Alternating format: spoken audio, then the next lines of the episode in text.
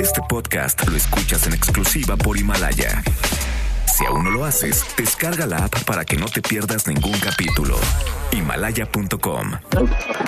MBS Noticias presenta Una forma distinta del periodismo de actualidad. donde las claves son informar, cuestionar y entretener. Vaya que hay temas para ponerlo sobre la mesa.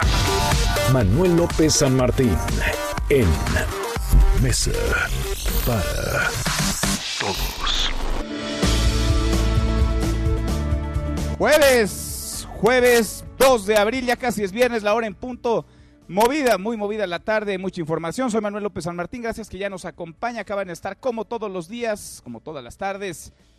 Todas las voces, todas en esta mesa. Para todos el mundo se aproxima, se acerca ya al primer millón de casos confirmados de positivo por COVID-19, 998.047 infectados en el planeta. Y contando el número de muertos rebasa ya los 50.000 en nuestro país. Ayer hubo un brinco, un brinco importante en el número de contagios, pero sobre todo de fallecidos, 1.378 el número de casos positivos y 37 los fallecidos. En lo económico es la otra gran crisis que se cocina, además de la emergencia sanitaria. El gobierno del presidente López Obrador no parece terminar de acusar de recibido, pese a que el mundo va poniendo dinero sobre la mesa, presentando planes, inyección de dinero, apoyos para los ciudadanos y para los empresarios de todos los tamaños, los grandotes, los medianos, los chiquitos. Acá en México dicen que quizá el fin de semana. Mucho que poner sobre la mesa esta tarde, arrancamos con las voces, las historias de hoy. Las voces de hoy. Andrés Manuel López Obrador, presidente de México. y vamos a salir fortalecidos porque no nos van a hacer cambiar en nuestro propósito de acabar con la corrupción y de que haya justicia en el país. Por eso vamos a salir fortalecidos. O sea que nos vino esto como anillo al dedo para afianzar el propósito de la transformación. Jaime Rodríguez Calderón, gobernador de Nuevo León. Nosotros sí tenemos un poco de recursos porque hemos sido previsores. Eh, Nuevo León es un estado que recauda eh, recursos propios eh, importantes, pero no son suficientes. Tampoco le quiero cargar la mano a la federación. Roberto Álvarez Heredia, vocero de seguridad. de una amplia y responsable convocatoria a que no concurran a las playas donde puede haber una aglomeración de personas Jorge Guated, presidente del directorio de Ban Ecuador. Queremos que sepas que nadie, mucho menos las autoridades, hemos estado ocultando las cifras oficiales de fallecidos en el país. La cifra actual de fallecidos COVID positivos a nivel nacional es de 98 personas.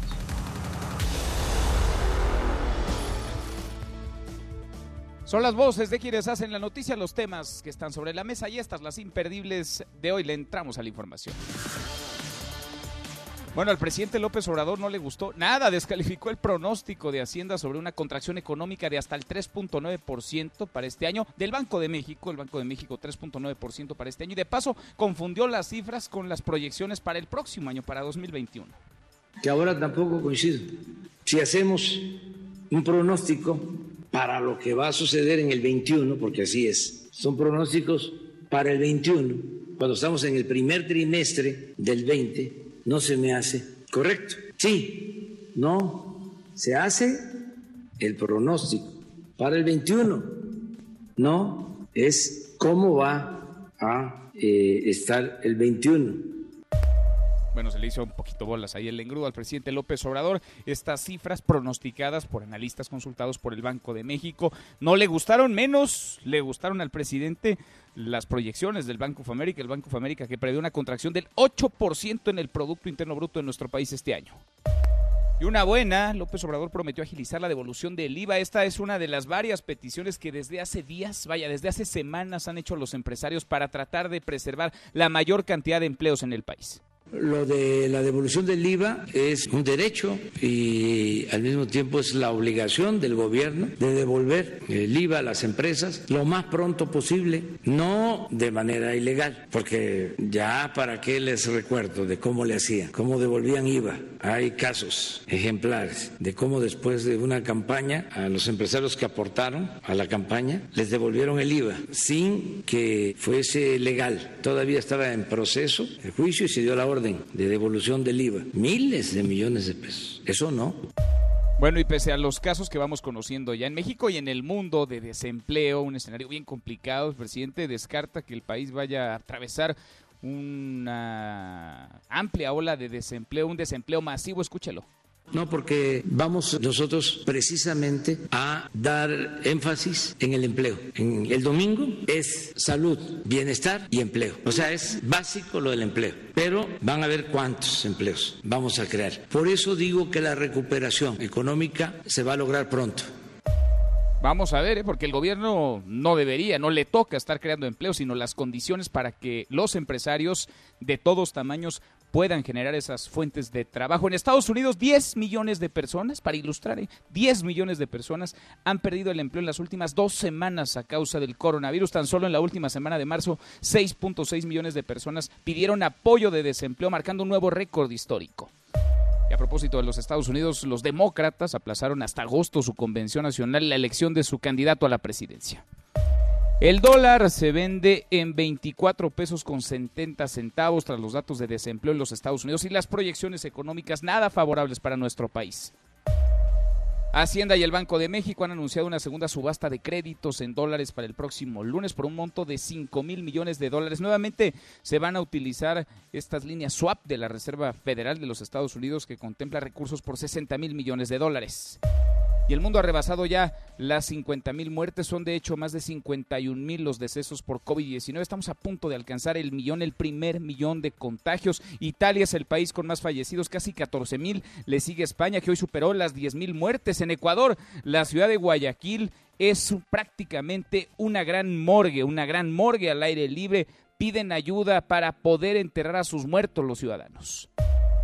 México alcanzó un nuevo máximo de 163 casos positivos de COVID-19. En un día llegó ayer a los 1.378 contagios, van 37 muertos. Todo esto hasta el balance oficial de anoche, el que se presenta a las 7 de la tarde noche, que viene del corte de la 1 de la tarde, trae ya un desfase. Y hoy Puebla reportó la segunda muerte en la entidad por coronavirus, un hombre de 42 años que también padecía VIH. Además, Coahuila informó sobre la tercera víctima en el estado, una mujer de Acuña de 91 años de edad con antecedente de viaje a los Estados Unidos. Y a propósito de Coahuila, vaya tema, el del contagio masivo en el Hospital General de zona número 7 del IMSS en Monclova. Al menos 32 trabajadores entre médicos y enfermeras resultaron contagiados con COVID-19. Hay un médico muerto. El director Ulises Mendoza fue removido por su edad. El hospital está convertido en un foco de contagio y será sanitizado. Y el presidente López Obrador recriminó la reacción de los comuneros de Azochiapan, ubicado entre los límites de Morelos y Puebla, que amenazaron con quemar el hospital general si se recibía enfermos de coronavirus. Escucha al presidente. Sobre un incidente que hubo en Morelos, decirle a la gente que no se debe actuar de esa forma, que no es correcto, porque no hay ningún riesgo de infección a la población que está alrededor de un hospital. No pasa nada y que no debe de tenerse esa actitud, no ayuda. Además, no es una actitud humana. Bueno, y en la buena de hoy, porque también hay buenas estudiantes del Politécnico, crean una máquina recicladora de Unicel. Cuéntanos, Adrián, ¿cómo estás? Adrián Jiménez, muy buenas tardes. Buenas tardes Manuel, un saludo afectuoso para ti y el auditorio. Alumnas del Instituto Politécnico Nacional desarrollaron una máquina recicladora de unicel que transforma este material en pegamento que puede ser utilizado en el manejo de papel, cartón, madera y foamy. El prototipo construido en el CECIT 2 Miguel Bernard responde a la necesidad de reciclar la gran cantidad de desechos por espuma de poliestireno, mejor conocido como unicel, que alcanza las 125 mil toneladas anuales y que de acuerdo con los expertos tarda más de de mil años en degradarse. Habla Lorna Figueroa, quien junto a Akane Martínez y Jacqueline Pérez diseñó esta máquina. La máquina toma residuos de unicel, los tritura y posteriormente los pasa a un proceso químico por el cual se convierten en adhesivo. Este adhesivo tiene grandes propiedades de resistencia y llega a pegar madera, foamy y, como lo pueden ver aquí, cartón. Con este prototipo, las politécnicas lograron titularse como técnicas en máquinas con sistemas automatizados informó Adrián Jiménez.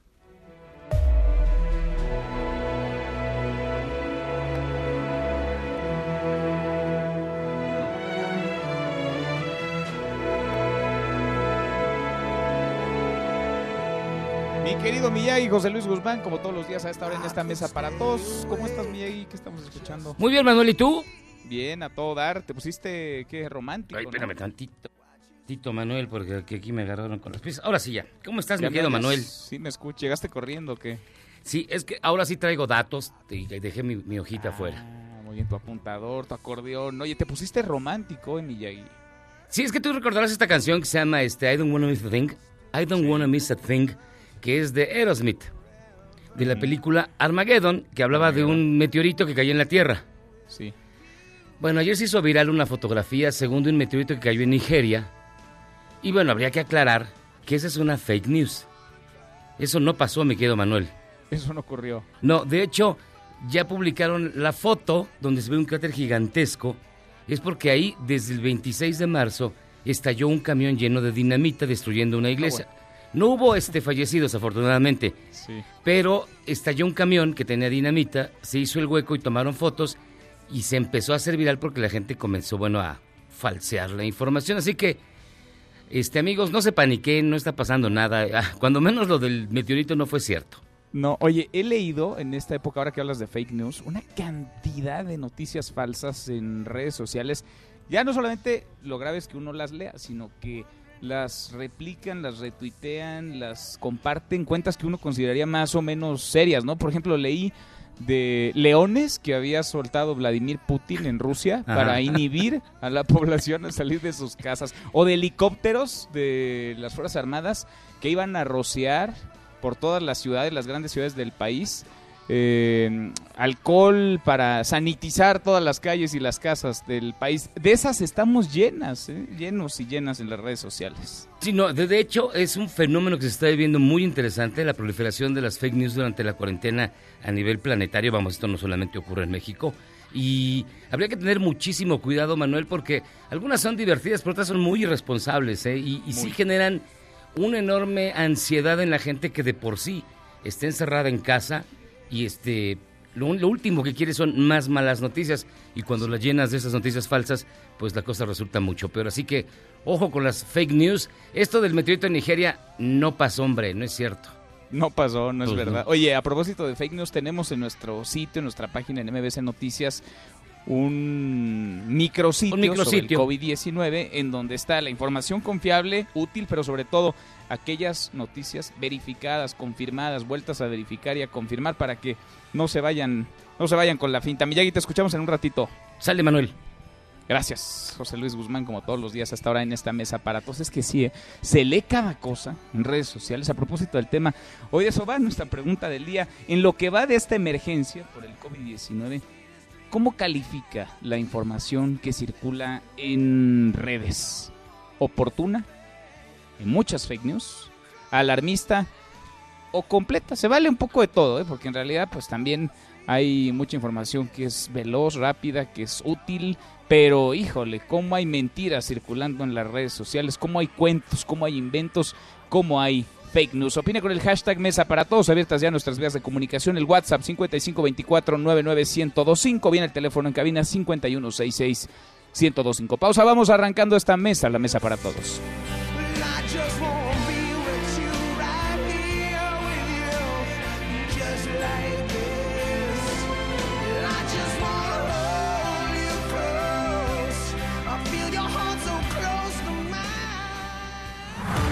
Te levantes. Podrías perder tu lugar en la mesa para todos. Con Manuel López San Martín. Regresamos. Este es su archivo muerto en Mesa para Todos. Monseñor Leonardo Sandri, cardenal argentino, anuncia al mundo en la Plaza de San Pedro la muerte del Papa Juan Pablo II, 2 de abril, año 2005. Carissimi fratelli e sorelle, alle 21.37 il nostro amatissimo Santo Padre Giovanni Paolo II è tornato alla casa del Padre. Preghiamo per lui.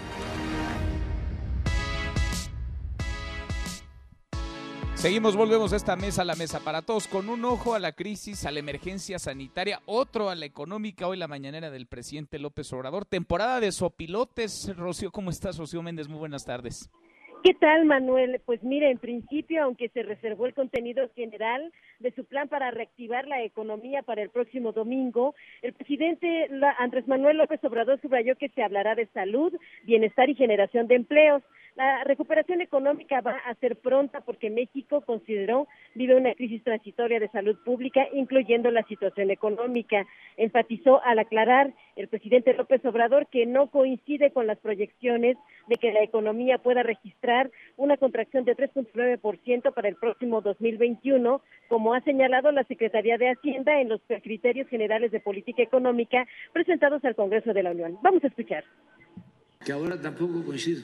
¿Cuál sería su meta de crecimiento o de crecimiento? Miren, para empezar, no existe normalidad económica, por razones obvias.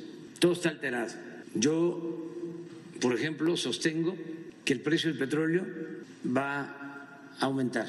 Si hacemos un pronóstico para lo que va a suceder en el 21, porque así es, cuando estamos en el primer trimestre del 20, no se me hace correcto. Pero las variables de ahora están alteradas. Vamos a esperarnos porque todavía no sabemos lo que vaya a suceder. Efectivamente, Manuel, el presidente Andrés Manuel López Obrador señaló que hay una temporada de sopilotes, pero lo dijo en exclusiva referencia a sus críticos que incluso demandan los números de muertos por esta pandemia del coronavirus. Sin embargo, fue muy específico también ante comportamientos como el de saquear las tiendas. Él destacó que se va a aplicar la ley cuando así suceda. Vamos a escuchar. Eso no está permitido. Estamos pendientes y se va a aplicar la ley. Nada de que van a ir al juez y van a salir al día siguiente. No es lo coercitivo, no es el que se va a aplicar la ley. Es el llamado a que esas actitudes no se registren, que no suceda, que actuemos de manera ejemplar.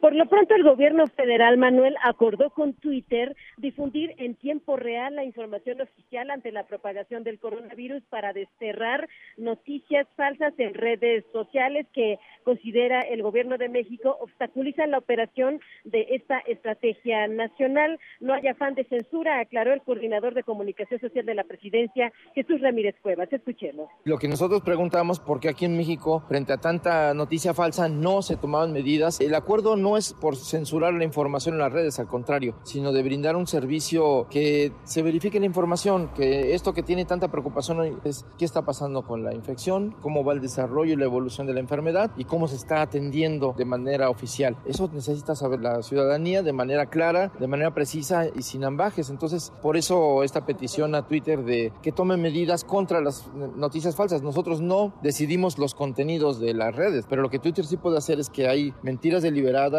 ataques, eh, digamos, de mala fe, que sí puede bajar, generan pánico, generan miedo. Manuel, es el reporte al momento. Gracias, muchas gracias, Rosy. Muy buenas tardes. Buenas tardes. La mañanera pues del es muy presidente difícil López decirlo, ¿no? Pero pues hay gente que sí puede parar, pero hay gente que no. Yo vivo de lo que vendo día a día. Pues porque no tengo sueldo base, yo más soy este, ayudante aquí voluntario. De mi trabajo depende cuatro de familia, mi esposa, mis tres hijas y mi nieto. ¿Por qué pues, es la necesidad del trabajo? Soy operador de Uber. Yo voy al día y si no trabajo, pues no. De por sí no me alcanza y si no trabajo, pues menos. Vivir una pandemia nos obliga a entender que habitamos un mundo compartido. Lleno de distintas realidades. Hay personas que no pueden quedarse en casa. Hay comunidades que no tienen acceso al agua. Hay personas que necesitan salir por alimento o medicamentos y al hacerlo se ponen en riesgo. Hay algunos negocios de los que dependen muchas familias y que no pueden parar por completo. Estamos escuchando esta campaña, Mi Barrio Me Respalda, la campaña que ha lanzado el día después, que busca apoyar pues a quienes no pueden esperar literal 24 horas, porque si no trabajan no comen, viven al día, personas sin un sueldo base, personas en situación de calle. Yo le agradezco mucho a la directora del día después, a Cisneros, que platique con nosotros esta tarde. ¿Cómo estás, Excel? Hola, muy bien, buenas tardes, gracias por el espacio y por hablar de estos temas que nos preocupan un montón. Al contrario, porque son, bueno, tú lo sabes mejor que nosotros, son miles, millones de personas. ¿Cómo surge la idea y cómo está operándose? Ya veíamos este video que se viralizó en redes sociales, Ixchel. Sí, mira, la idea surge porque también vimos a muchas personas, ahorita que en la nota anterior hablaban sobre las noticias falsas y como el odio en redes, surge porque había muchas personas que desde el privilegio señalaban a quienes eh, seguían trabajando en las calles como irresponsables. Entonces, lo que primero queríamos dejar claro, pues es que en un México no es igual como este, hay muchas realidades, ¿no? Entonces, eh, esas personas que siguen trabajando en las calles, sobre todo los de los pequeños comercios, los de los mercados sobre ruedas, los de, este, eh, por aquí por mi casa pasan un montón de personas, por ejemplo, vendiendo cocos, vendiendo dulces, jugos, ¿no? Son personas que viven al día, que no tienen las mismas oportunidades de quienes recibimos una quincena y nos podemos quedar en nuestra casa a trabajar. Entonces, primero queríamos visibilizar que las realidades son distintas y que esas personas salen a trabajar porque no tienen otra opción, no porque quieran poner en riesgo a su familia o a todos los demás mexicanos. Y después eh, hacer un llamado a la población para decirle, bueno, ya te diste cuenta que la realidad es distinta de todas las personas en este país, tú puedes hacer algo por ayudar. Entonces, por eso lanzamos la campaña de Mi Barrio Me Respalda, que va en dos canales, ¿no? Uno es que apoyes a la comunidad local, ¿no? Con los pequeños restaurantes a tu alrededor. O sea, lo que sí podemos seguir saliendo es a comprar alimentos. Entonces, si hay una tienda cerca de tu casa, si hay, por ejemplo, el mercado sobre ruedas del domingo de aquí en mi casa, te trae a domicilio, entonces ponerte de acuerdo con tus marchantes para que te sigan trayendo la verdura, etcétera. Y la otra manera en la que puedes apoyar es que nosotros trabajamos con muchas organizaciones de la sociedad civil que trabajan con comunidades vulnerables. Entonces, este, lo que lo que queremos con esto es les pedimos a las organizaciones cuáles eran sus necesidades de estas comunidades vulnerables y los estamos vinculando con personas, pero también con empresas que quieran donar. ¿A qué, qué puedes donar? Puedes donar dinero, por ejemplo, para personas migrantes repatriadas, ¿no? Que mucho tiempo además vivieron en Estados Unidos y mandaron dinero para las remesas a México y ahora con toda la cuestión de Trump y de Obama los regresaron a México y estaban empezando a generar recursos aquí en el país y de repente se viene lo del COVID y ahora ya no tienen recursos. Puedes apoyar económicamente a ellos. Hay niñas y niños este, que viven en las cárceles con sus mamás hasta los seis años y siempre viven en una situación de mucha precariedad, pero ahorita con el COVID además están en un peligro inminente. Puedes donar dinero para que una organización como Reinserta pueda ayudar a que compren jabón, gel antibacterial dentro de la prisión poblaciones callejeras en el Caracol que trabajan desde hace 25 años con poblaciones callejeras en la Ciudad de México, que esto es gente que vive en la calle, que ni siquiera tiene un lugar a donde resguardarse, evidentemente no tiene acceso a agua, no puede comprar gel antibacterial, puedes donarles despensas, puedes donarles gel antibacterial, puedes donar muchas cosas para que estas comunidades se cuiden y a la vez cuiden a todos los demás. Entonces, en las redes del día después, que es el día después MX, puedes encontrar muchas opciones, personas de la tercera edad, este, mujeres trans, trabajadoras sexuales, personas con VIH que necesitan de tu apoyo y tú puedes, este, aunque sea lo mínimo que puedas donar, 100 pesitos, 50 pesitos, para ellos y para ellas es una diferencia total. Totalmente, hace, hace una enorme diferencia. A ver, visibilizar de entrada me parece, híjole, fundamental. Cuando estamos muchos que tenemos ese privilegio, esa fortuna, estamos trabajando desde casa, visibilizar a todos aquellos, uno, que llevan en encierros no voluntarios, sino por necesidad, urgencia o por situaciones de vida, años, ¿no? Pienso en los refugios de mujeres violentadas, pienso en los migrantes que están en centros de detención, ya ilustrabas muy bien el tema de las mujeres, sobre todo las niñas, los niños en, prisión, pero también esas personas que tienen que chambear para poder llevar sustento, alimento, dinero a la mesa de sus, de sus casas. ¿Cómo hacerle que alguien que nos esté escuchando, estoy seguro muchísima gente quiere entrar, le quiere participar, se mete a las redes del día después y ahí va a encontrar cómo hacer, cómo donar, a partir de qué apoyo poder generar ya un cambio, una transformación, que estoy seguro muchos quieren hacer y no saben cómo. Sí, te metes a, las redes del día después, que en Instagram, Twitter y Facebook estamos como el día después MX, o a la página que es el día después punto MX, y ahí en la parte, o sea, lo primerito que te aparece en todas nuestras redes, nuestro primer hilo este, de Twitter, de Facebook, es cómo cuáles son las iniciativas, qué necesitan estas organizaciones, cuáles son los insumos y cómo puedes apoyar. Y si tú tienes alguna idea, o sea, por ejemplo, a lo mejor eres de las personas que está haciendo gel antibacterial y tienes muchísimo gel antibacterial en tu casa y tienes dos cajas de gel antibacterial que te gustaría donar a las poblaciones callejeras, comunícate en las redes del día después con nosotros y nosotros vemos cómo hacemos que alguien vaya a tu casa, este, un transporte especial vaya a tu casa y los lleve directamente a la organización que lo está necesitando para que tampoco tengas que salir de tu casa. Pues Ixel, este micrófono se queda abierto y dispuesto siempre para ustedes, para comunicarnos en estos momentos con más gente y para replicar este ejercicio, este ejemplo. Ahí están ustedes y muchos activistas que están organizándose para apoyar a las poblaciones más vulnerables en este momento de emergencia. Gusto en saludarte y gracias. Muchas gracias por el espacio y pues nada, seguimos porque siendo solidarios y solidarios creo que podemos salir de esto. Sin duda. Gracias, Ixchel. Ixchel Cisneros, la directora del día después y esta campaña Mi Barrio Me Respalda. Es que sí, hay gente que por más que quiera, no puede quedarse en su casa. No puede porque si se queda en su casa, no come así de simple, así de complejo también. Vamos a darle un giro a la información a propósito del COVID-19 y la emergencia sanitaria que se vive en el país. El Instituto Nacional Electoral aprobó por unanimidad posponer las elecciones que se llevarán a cabo este año, espero que sí sean este año en Coahuila y en Hidalgo. Le agradezco mucho al presidente consejero de línea, Lorenzo Córdoba, que platique con nosotros esta tarde. Lorenzo, qué gusto, ¿cómo estás, consejero? Hola, Manuel, ¿cómo estás? Qué gusto de saludarte. Gracias por estos minutos. Pues qué tiempos, ¿no? Nos están tocando vivir en todos los frentes y el electoral no escapa. No, sin duda, sobre todo porque eh, las elecciones, Manuel, eh, que se tenían programadas para el 7 de junio próximo en Hidalgo y en Coahuila, eh, pues no solamente la jornada electoral, sino una serie de actividades que tendrían que eh, desplegarse antes eh, a cargo de los partidos políticos, de las y los ciudadanos, pero también a cargo de las autoridades electorales. Hay campañas electorales que estaban previstas para durar cinco semanas. Eh, eh, venía en los próximos días el registro de candidatas y candidatos. Algunos partidos, por sus propios estatutos, tenían que haber realizado asambleas para poder definir quiénes ocupaban las candidaturas. Eh, nosotros estamos en contacto con casi medio millón de ciudadanas y ciudadanos eh, que van a ser, de donde van a salir los futuros eh, y futuras funcionarios de casilla.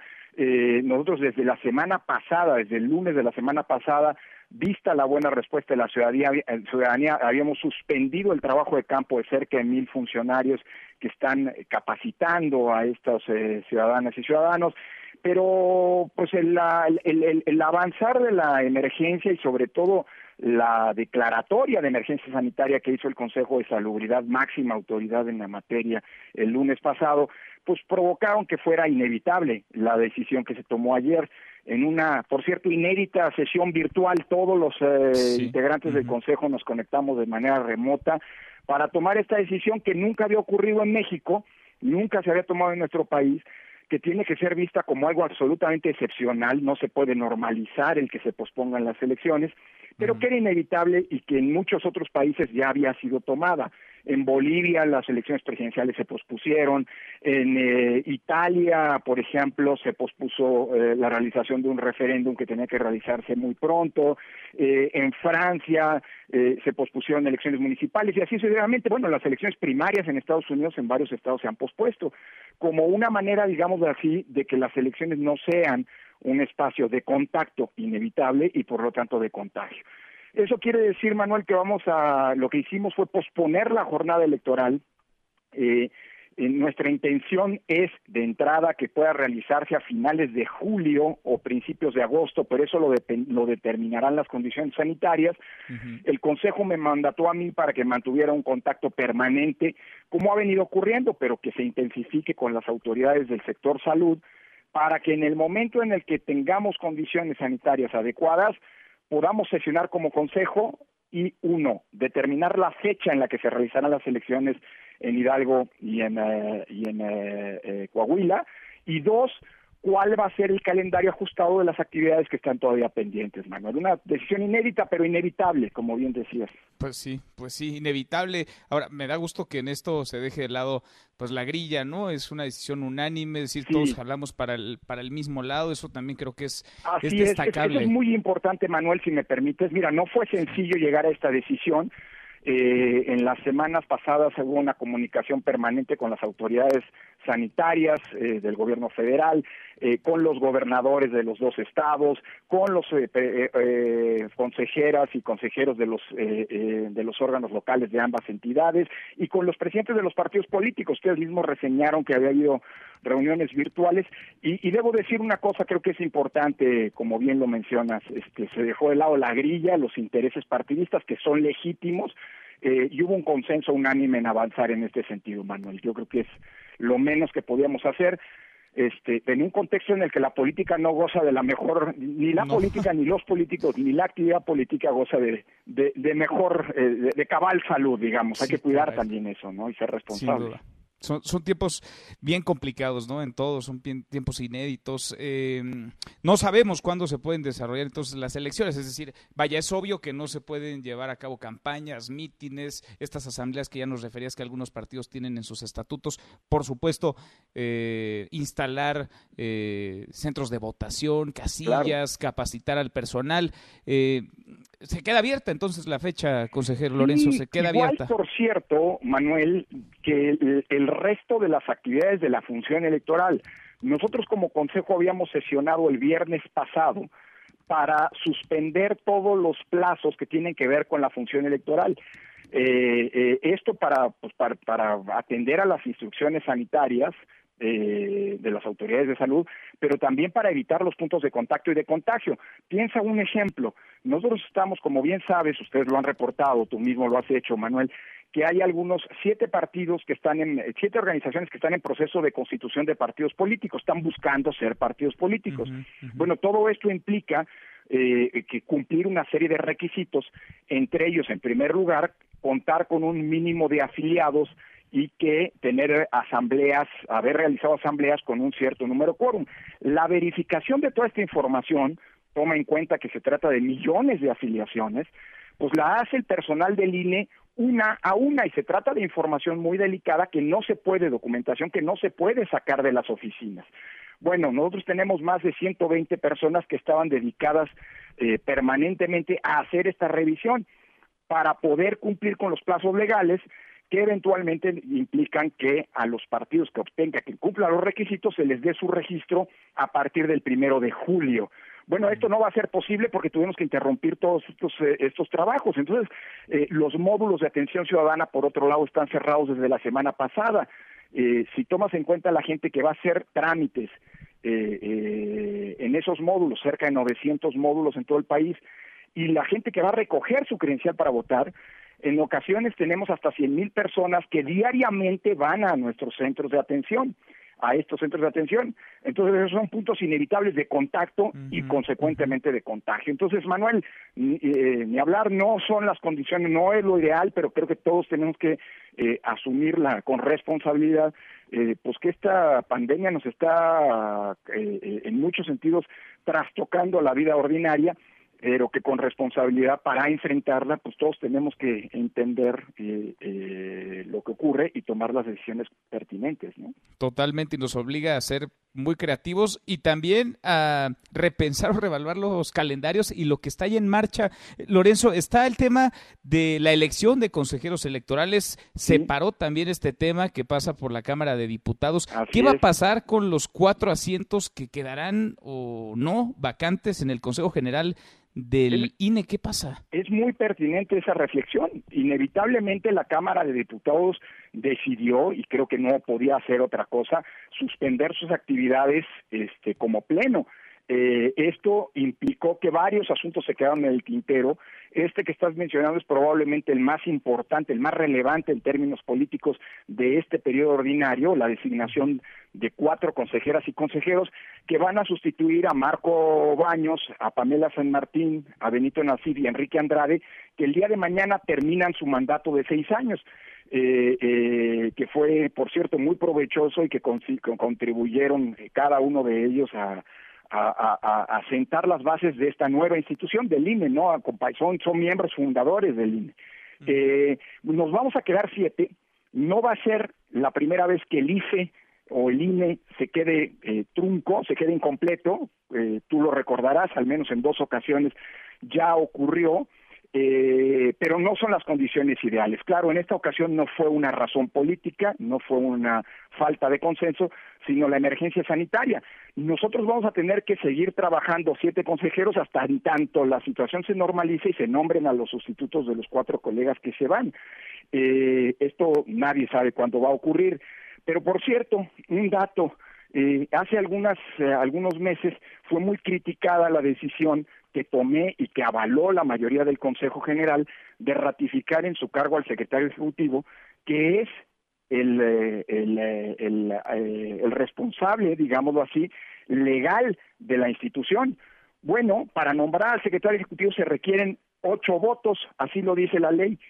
Qué bueno que lo nombramos, porque imagínate ahora que nos quedáramos sin representación legal durante estos meses. Pues digo, pues son, son de las cosas, digamos, que, que, que no se pensó evidentemente por la coyuntura de la emergencia, nadie sabía qué iba a pasar hace un par de meses, pero bueno, nosotros tomamos esa decisión pensando en que ya había ocurrido y podía volver a ocurrir, estas circunstancias son distintas sin duda, eh, que no estuviera completo el Consejo General, ¿no? Bueno, pues aquí estamos, la vida se trastoca, pero hay que enfrentarla este, eh, conjuntamente, más allá de grillas y politiquerías, como tú decías. Sin duda, para la historia de este país quedarán varias de las anécdotas y para la historia de varias instituciones, ya las dinámicas, las dinámicas internas. ¿Qué tiempos? Lorenzo, te mando un abrazo y gracias. Otra muy fuerte, gracias Martín, cuídense mucho todos, cuídate tú. Gracias, muy buenas tardes. Es Lorenzo Córdoba, el presidente del Instituto Nacional Electoral, que nos confirma mañana terminan sí su encargo cuatro consejeros, cuatro consejeros electorales y el Consejo General se quedará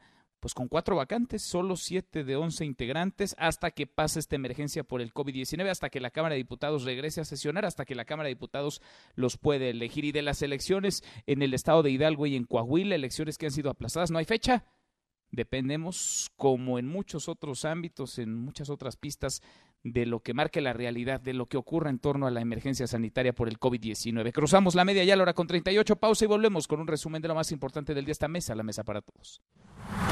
No te levantes. Podrías perder tu lugar en la mesa para todos. Con Manuel López San Martín. Regresamos. En Mesa para Todos, la información hace la diferencia. Con Manuel López San Martín. Seguimos, volvemos a esta mesa, la mesa para todos. Cruzamos la media ya la hora con 38. Vamos con un resumen de lo más importante del día. Resumen nacional. Bueno, vamos a darle una vuelta al país, un recorrido por los estados que registran más contagios, más casos positivos por COVID-19. La Ciudad de México sigue al frente, encabeza este ranking. Cuéntanos, Ernestina Álvarez. Ernestina, muy buenas tardes. Manuel, buenas tardes para ti, para el auditorio. Te informo que la Ciudad de México muestra un crecimiento acelerado de COVID-19 con 62 nuevos casos en un día que representa un incremento de 20% y así suman 296 las personas infectadas. Además, la capital es el primer lugar en muertes por coronavirus con 8 y son 591 personas sospechosas que son sometidas a pruebas de laboratorio. La Ciudad de México también tiene la tasa de incidencia más alta en casos confirmados de coronavirus, con 3.28 por cada 100.000 habitantes. La causa, de acuerdo con las autoridades federales, es la densidad y movilidad de la zona metropolitana. De los 296 contagios de COVID-19, 103 son mujeres y 193 son hombres. De ellos, 166 adquirieron la enfermedad a través de un contacto que viajó al extranjero. Las autoridades capitalinas anunciaron que para atender la demanda de atención médica por coronavirus se están habilitando siete hospitales que son el de Ajusco Medio, Cabrera Cosio, el de Tláhuac, el Belisario Domínguez, el nosocomio Juan Ramón de la Fuente y los pediátricos de Peralvillo y Xochimilco donde podrían instalar en los espacios abiertos lonas herméticas en caso de que se desborde la atención para pacientes con esta enfermedad. Hasta aquí el reporte. Gracias, muchas gracias Ernestina de la Ciudad de México al Estado de México, nuestros vecinos, segundo lugar, segundo sitio a nivel nacional en casos positivos en contagios de coronavirus. Juan Gabriel González, Juan Gabriel, buenas tardes. Manuel Auditorio, buenas tardes. El Estado de México sigue registrando un aumento en los casos positivos de COVID-19. Hasta esta mañana ya se contabilizaban 157 personas infectadas de coronavirus, de los cuales 30 están hospitalizadas, dos con intubación y 127 se encuentran bajo aislamiento domiciliario. Esta pandemia ya llegó a Toluca, capital de la entidad, donde ayer fueron confirmados los primeros siete casos positivos y se tienen más de 40 casos sospechosos. Así lo informó el alcalde Juan Rodolfo Sánchez Gómez. Es muy probable que el número de contagios confirmados aumente progresivamente, así como el número de casos sospechosos, lo mismo que la posibilidad real de que tengamos decesos a causa de esta amenaza. Por otra parte, y a pesar de que autoridades reforzaron las medidas de seguridad en centros comerciales, la madrugada de este jueves se registró un nuevo saqueo en Pandilla. Fue la sucursal Bodega Urrera de Almoloya de Juárez, donde diversas personas ingresaron, hicieron detonaciones de arma de fuego y sustrajeron alimentos, teléfonos y aparatos de tecnología. Por estos hechos, no hay un solo detenido. Es la información, continuamos en Mesa para Todos. Gracias, muchas gracias Juan Gabriel y del Estado de México a Jalisco. Fátima, lo último contigo. Fátima Aguilar, buenas tardes. Buenas tardes, Manuel. Saludos a ti y al auditorio. Pues comentarte que para frenar la movilidad de personas a destinos de playa, montaña o religiosos en Jalisco y evitar la propagación del COVID-19, el gobernador Enrique Alfaro Ramírez anunció que todas las playas serán cerradas y los servicios turísticos suspendidos en municipios como Puerto Vallarta, Tapalpa, Mazamitla y San Juan de los Lagos. Que si alguien estaba pensando que la etapa de aislamiento social la podían trasladar de sus casas hacia estos destinos turísticos, están equivocados y eso no puede suceder y necesitamos la solidaridad, la solidaridad de la gente. Hoy las decisiones que estamos tomando van a implicar el cierre de hoteles, de eh, bares, de tours, de servicios turísticos en general el gobierno de Jalisco insistió ayer en que para la detección y prevención del nuevo coronavirus es necesario la aplicación de pruebas rápidas masivas, de tal manera que solicitó a la Federación su autorización para que la Comisión Federal para Riesgos Sanitarios permita la entrada de estos insumos al país. Dijo que en reunión entre el subsecretario de Promoción y Prevención de la Salud a nivel federal, Hugo López Gatel, y varios gobernadores, quedaron en que habría una respuesta en 72 horas. Después de que el subsecretario aclaró por qué no se utilizan, no ha existido una respuesta desde el gobierno estatal. En Jalisco ya se alcanzaron los 103 casos confirmados de COVID-19, prevalecen tres defunciones y hay 496 más en proceso de análisis. Es el reporte desde Jalisco, continuamos en Mesa para Todos. Gracias, muchas gracias Fátima. Y de Jalisco a Nuevo León, en Nuevo León donde la nota ayer era la venta de bebidas alcohólicas, ley seca, no se para o no se para la producción de cerveza, la venta de cerveza. Hablaba incluso el gobernador Jaime Rodríguez Calderón de estas compras de pánico, literal de pánico que se estaban dando en tiendas de autoservicio, en locales, porque se acabarían los SIX de cerveza. Cuéntanos lo último, ¿cómo van las cosas allá en Nuevo León? Giselle Cantú, Giselle, buenas tardes. Hola, ¿qué tal? Muy buenas tardes. Manuel, te informo que ante la pandemia del COVID-19, el gobierno de Nuevo León anunció que a partir del viernes 3 de abril, la producción y distribución de bebidas alcohólicas se detendrá y por consecuencia su venta. En rueda de prensa, el mandatario estatal Jaime Rodríguez Calderón señaló que la producción de alcohol no es esencial. Escuchemos. No habrá producción, se cierran las empresas cerveceras, se para la distribución de alcohol y por consecuencia la venta de bebidas alcohólicas. No son esenciales y es a partir del día 3 de este mes. Así va a ser, así es, en todo el país comentó que de ser necesario pediría a los presidentes municipales decretar ley seca, argumentando que con el consumo de alcohol se podrían generar conflictos y problemas de convivencia durante esta cuarentena. Hasta el momento hay 117 casos de COVID-19 en la entidad, de los cuales 78 fueron confirmados por el Instituto de Diagnóstico y Referencia Epidemiológicos, el INDRE, y 39 casos por laboratorios privados. Actualmente hay 8 pacientes internados, 5 de ellos en estado crítico grave y 3 delicados, además de que 20 personas han sido dados de alta. Continuamos en Mesa para Todos. Gracias, muchas gracias Giselle. Compras de pánico, es literal, compras de pánico porque se va a acabar la cerveza, calculan los regios. Bueno, en Morelos, comuneros de Axochiapan amenazaron, sí, con quemar un hospital. ¿Por qué?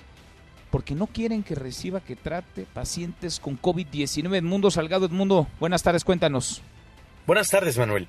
Habitantes del municipio de Azochiapan en el estado de Morelos se manifestaron la tarde del martes y de este miércoles en las instalaciones del hospital municipal para exigir que no se reciba ningún paciente con COVID-19, ya que de lo contrario amenazaron con quemar las instalaciones. Los alrededor de 100 habitantes de la localidad volvieron a reunirse al exterior del hospital para exigir que no se reciba ningún paciente con el coronavirus, ya que sería un foco de infección para el personal médico y de enfermeras, así como para los habitantes de Azochiapan. Escúchenos bien, los quemamos. quemamos, sí, Quemamos el pinche hospital y no hay hospital. Quemamos la directora y hasta aquí, eh. Escúchalo. Al respecto, el secretario de Salud de Morelos, Marco Antonio Cantú Cuevas, garantizó el funcionamiento del nosocomio, además de que se instalarán mesas de trabajo con los habitantes de Azochiapan sobre la importancia de contar con un área para atender a los enfermos de COVID-19 en la región del estado. El funcionario estatal agregó que en las últimas horas se registró la muerte de un paciente con el coronavirus, por lo que subió a dos el número de fallecidos en Morelos y se han reportado hasta el momento nueve casos confirmados. Hasta aquí el reporte, continuamos en Mesa para Todos. Gracias. Qué cosa, ¿eh? Qué, qué duro querer quemar un hospital, a los directivos, al personal del hospital, por atender a pacientes, por hacer para lo que está hecho el hospital. Tratar pacientes, curar pacientes, brindar tratamientos. Vaya realidad, el presidente López Obrador habló del tema, recriminó la acción de estos comuneros, escúchelo.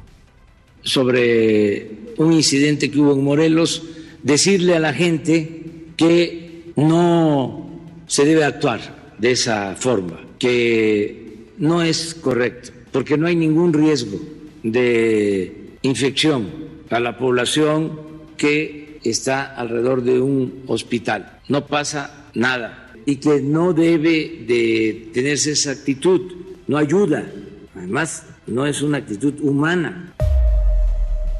Bueno, el presidente López Obrador, y lo platicábamos ya, el hospital del IMSS en Monclova, Coahuila, se ha convertido en un foco de contagio. Hay más de 30 trabajadores entre enfermeras, enfermeros, médicos que se contagiaron de COVID-19. Camelia Muñoz, Camelia, buenas tardes.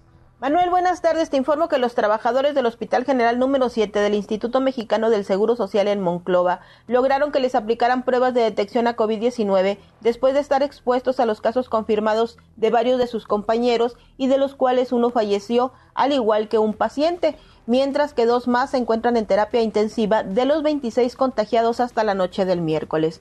Después de varias protestas, obtuvieron que la dependencia federal se comprometiera con el apoyo del gobierno estatal de Coahuila a que se les aplicara el tamizaje y detectar si están o no contagiados. Escuchemos a Eduardo Robles, jefe de la Unidad de Salud en el Trabajo del Seguro Social el instituto, en colaboración con el sector salud, específicamente los laboratorios estatales de salud, va a poder ser suficiente para poder hacer las pruebas a los trabajadores que de alguna vez hayan salido como sospechosos por contacto. En el hospital del IMSS de Monclova se registra el primer brote comunitario de COVID-19 en el país, con 42 casos de los 64 confirmados en Coahuila y de los cuales 26 corresponden a personal médico de esta institución donde se realizarán labores de sanitización a fin de que el lugar cuente con las condiciones de higiene requeridas y proceder a la reconversión de la unidad para atender a los pacientes graves que resultaron positivos a coronavirus. Es de información, seguimos con más en Mesa para Todos. Gracias, muchas gracias Camelia. Hasta aquí el resumen con lo más importante del día. Pausa y volvemos. Hay más en esta mesa, la Mesa para Todos. Información para el nuevo milenio. Mesa para Todos con Manuel López San Martín. Regresamos. Más información y análisis en Mesa para Todos con Manuel López San Martín. Los numeritos del día. Citlali Sáenz, Citlali, qué gusto saludarte, ¿cómo estás? Muy bien, Manuel, buenas tardes a ti, buenas tardes también a nuestros amigos del auditorio.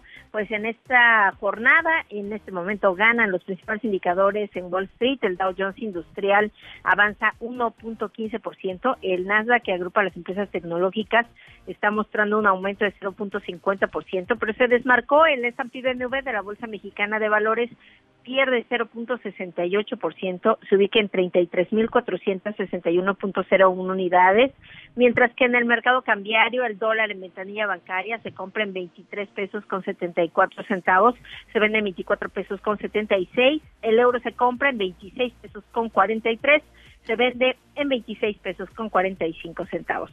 Manuel, mi reporte al auditorio. Gracias, muchas gracias, Itlali. Muy buenas tardes. Buenas tardes. La gran semana de HSBC presenta. La gran semana HSBC es el mejor momento para comprar con tu tarjeta de crédito HSBC. Disfruta de grandes ofertas del 27 de marzo al 5 de abril de 2020. Conócelas en www.hsbc.com.mx diagonal promociones. Consulta requisitos, términos, condiciones de contratación y comisiones en www.hsbc.com.mx diagonal tarjetas. Economía y finanzas con Eduardo Torreblanca. Lalo, qué gusto saludarte, ¿cómo estás? Bien, Manuel, gusto saludarte igualmente y poder saludar al público. Buenas tardes. Pues vamos viendo los datos de desempleo en Estados Unidos y son no preocupantes, son alarmantes. millones y millones a la calle sin empleo, pero hay un plan del gobierno, ¿no? Para los desempleados, para los ciudadanos. Acá en México dice el presidente López Obrador que él no ve palabras más, palabras menos, una ola de desempleo. ¿Tú cómo ves las cosas, Lalo? Yo veo que ya comenzó.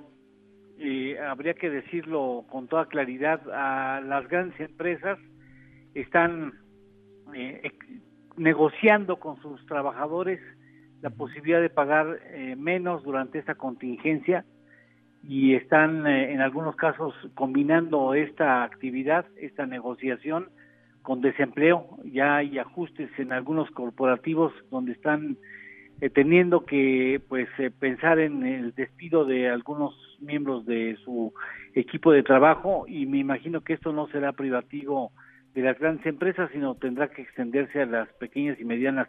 Y el ejemplo que pones es muy importante, eh, hablando de desempleo, el hecho que la Unión Americana, cuando estaba prácticamente en pleno empleo tenía un índice de desempleo que ya se considera pleno empleo de tan bajo que era históricamente bajo y de la noche a la mañana, o sea, en menos de un mes, resulta que en dos semanas hay 10 millones de solicitudes del seguro del desempleo. En dos semanas, el Departamento del Trabajo está alarmado porque la semana pasada fueron tres millones trescientos mil, hoy fueron seis millones seiscientos cincuenta mil, prácticamente son 10 millones de seguros del desempleo, lo que habla del enorme desempleo que está generándose en la Unión Americana. Y si somos inteligentes, o al menos eh, tendremos que ser humildes para reconocer que lo que está sucediendo en Estados Unidos va a suceder en México, porque Estados Unidos venía por con muy buen ritmo económico, y ahora lo ha perdido. Y México viene de un ritmo económico lamentable y ojalá sea prioridad del gobierno defender el empleo porque ahí tendríamos garantizado como sea eh, Manuel una relativa tranquilidad social una vez que esto comience a despejarse, porque si empezamos a desemplear en plena crisis del COVID, vamos a ver un incremento importante de la criminalidad y eso no lo merece este país. No lo merecemos, Lalo. Y tal cual lo dices, hay que defender el empleo. Y para defender el empleo, aunque el presidente opine lo contrario, hay que defender, hay que apoyar a la iniciativa privada, a las empresas que son las generadoras de ese empleo. No hay otra forma, aunque no sea el mejor escenario, aunque no le encante, no hay de otra. O se defiende a los empresarios, a quienes generan empleo. Y no estoy hablando de los grandotes, estoy hablando de los medianos, de los chicos, de las microempresas. Si no se les defiende a ellas, se va a mandar a la calle a millones de personas, Lalo. Sí, y, eso debemos de pensarlo. De veras, es buen momento para orientar un plan de, apoyo a las empresas para que eviten el desempleo y el día de mañana vayamos solucionando la crisis sanitaria que tenemos enfrente, pero con, con el empleo que no lo perdimos, porque recuperarlo va a ser extremadamente costoso y difícil. Muy, muy complicado. ¿La lo tenemos postre? Por supuesto, eh, me di a la tarea de ver cuánto cuesta generar un empleo. El más mediocre implica una inversión de 13.500 pesos. Pero si tú tomas en cuenta en un programa, en un trabajo de servicio, lo que hay además del trabajo, la infraestructura para que el trabajo pueda desarrollarse, estamos hablando de 910 mil pesos. Imagínense si no defendemos el empleo, toda esa inversión se va al caño. A la basura. Lalo, gracias. Gracias a ti, Manuel. Gusto en saludarte y buen provecho. Igual para ti, muy buenas tardes. La gran semana de HSBC presentó. Manuel López San Martín es el anfitrión de esta mesa para todos. Bueno, ya le decía, en Nuevo León se armaron las compras de pánico porque se detiene a partir de mañana la producción y la venta de bebidas alcohólicas. Le platico ahora que en Tamaulipas se ha anunciado ya ley seca a partir de mañana viernes y se van a aplicar multas por encima de los 47 mil pesos, 47 ¿eh? mil pesos para quien no acate esta disposición. Nosotros vamos cerrando esta primera hora. Gracias por acompañarnos, muchas gracias por escucharnos a lo largo de esta mesa para todos. Pausa y volvemos con la segunda y más. Información para el nuevo milenio. Mesa para todos con Manuel López San Martín. Regresamos. Más información y análisis en Mesa para todos con Manuel López San Martín.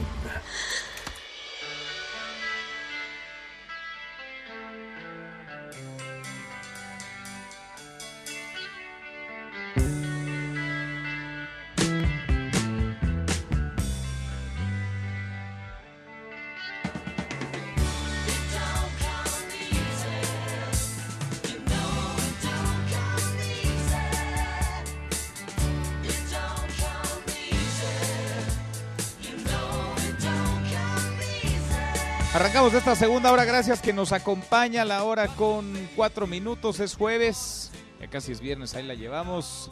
Un jueves intenso, lleno de información. Jueves 2 de abril, soy Manuel López San Martín. Revisamos las redes, cómo se mueven las cosas en Twitter. De las redes esta mesa, la mesa para todos. Caemos en las redes. Bueno, se mueve, vaya, está permanentemente desde hace días, semanas, meses. Hashtag COVID-19, hashtag coronavirus. El mundo el mundo ha llegado al millón de contagios. En todo el planeta se registra a esta hora un millón dos mil ciento cincuenta y nueve casos positivos confirmados de coronavirus y contando. Son más de 51 mil los fallecidos, 51 mil 485. Italia está cerca de los 14 mil muertos. España hoy rebasó los 10 mil. Francia está en el tercer lugar con 4.500, le sigue Estados Unidos y después China. China donde todo, donde todo comenzó. Bueno, a propósito de China, y ojo, eh, que el mundo entero está confinado. De acuerdo con un reporte de la agencia de noticias francesa AFP, la mitad de la población mundial, unos 3.750 millones de personas, están refugiadas, guardadas en sus casas ante la propagación del coronavirus. Pero le decía, a propósito de China, la ciudad de Shenzhen, en China, ha prohibido la venta y consumo de carne de perro, de gato, también para impedir pandemias como el COVID-19 y también han prohibido el consumo, ya sabe, allá les gusta pues de, de todo un poco, de víboras, de lagartos, y de otros animales silvestres. Esto en China, en Perú, por ejemplo, se mueve el hashtag Perú, están limitando las salidas de la gente para que hagan sus compras. Un día salen los hombres, otro día las mujeres, así, por género. Lunes, miércoles y viernes salen los hombres, los varones. Martes, jueves y sábado salen las mujeres y el domingo nadie sale. Así las cosas en Perú. En México, el gobierno federal, y se está moviendo también el hashtag Twitter, acordó con esta red social, con Twitter, difundir en tiempo real la información oficial ante la propagación del coronavirus. Esto con el objetivo, dicen, de combatir las fake news, las noticias falsas que están inundando las redes sociales. Hashtag con las chelas no. Y es que, pues de por sí está complicado el confinamiento para algunos. Ahora imagínense si les quitamos del todo el alcohol. Bueno, pues en Nuevo León esto ha desatado compras de pánico.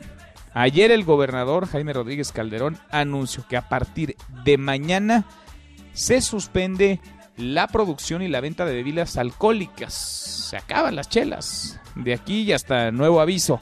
Eso en Nuevo León. En Tamaulipas, hace unos minutos, el gobierno ha decretado ley seca a partir de mañana viernes van a estar imponiendo multas cercanas a los 50 mil pesos para quien no acate la disposición. Y en medio de todo, hemos platicado, pues está reventando también la industria de la música. Hay varios artistas, hay cantantes, compositores que están interactuando con sus públicos, con sus audiencias en estos tiempos, en las redes sociales. Bueno, pues hashtag el Buki porque Marco Antonio Solís hoy va a transmitir un concierto virtual desde YouTube. La cita es a las 6 de la tarde, si usted quiere, si tiene tiempo. Seguro que lo tienen muchos quienes nos están escuchando. Ahí les va una opción. 6 de la tarde, tiempo de México, del centro de México. la transmisión va a llegar también a otros lugares, evidentemente dentro de nuestro país, pero también a Centro y Sudamérica, al Caribe, Estados Unidos, España. Así que, pues si no tiene plan para hoy por la tarde, puede ponerse el concierto virtual desde YouTube de Marco Antonio Solís el Buki. Y más que ahora me quedé sin ti, me duele lo que tú vas a Deportes con Nicolás Romay. Querido Nico, qué gusto saludarte, ¿cómo estás? Bien, Manuel, con el gusto de saludarte a ti y a toda la gente que nos acompaña. Noticias que se siguen dando en el fútbol mexicano y que nos van trazando el camino. Ayer por la tarde anunciaba la Liga MX que se termina anticipadamente todas las competencias de fuerzas básicas, es decir, sub-20, sub-17, sub-15, los torneos de las fuerzas básicas de los diferentes equipos, solamente se llevará a cabo cuando el tiempo lo permita, y sobre todo la seguridad y la salud de las personas, dos torneos que ya se buscará dónde se hagan para que sigan teniendo competencia, pero imaginar terminar las competencias como lo tenían pensado en calendario, definitivamente no va a pasar, dan ya por terminado de manera anticipada. ¿Qué pasa en la Liga MX? Bueno, la Liga MX, la primera división de México, buscará sí o sí terminar el torneo. No se imaginan una postura de terminar el, torneo ahorita y que Cruz Azul sea campeón porque es el líder o que terminar el torneo y que no haya campeón, no. Van a buscar terminar el campeonato en algún momento, ya está con otro formato, eso sí está sobre la mesa, eso sí se puede analizar, sea otro formato, a lo mejor una liguilla directa o, o alguna otra situación, eso sí puede estar en la mesa. Pero el decir, ¿se va a terminar la Liga de México? No caso diferente a lo que está viviendo en Bélgica, en donde sí ya están barajando el decir, ¿sabes qué? Terminemos ya la liga de manera anticipada, Brujas, que es el líder, es campeón, y listo, cada quien para su casa, y aguantamos a que todo esté bien para empezar un nuevo torneo. Es varias ligas a nivel mundial van a tener que empezar a tomar decisiones, Manuel. Sin duda. Ahora, Nico, a ver, ¿en qué jornada íbamos acá? ¿Como en la 10, 11? ¿En la Liga MX? Más o menos. la jornada 10, exactamente. O sea, íbamos como a la mitad, un poquito más. Eh, el siguiente torneo, vaya, hasta antes de que se atravesara el COVID-19, ¿cuándo arrancaría? ¿Como agosto? Pues es que no sé.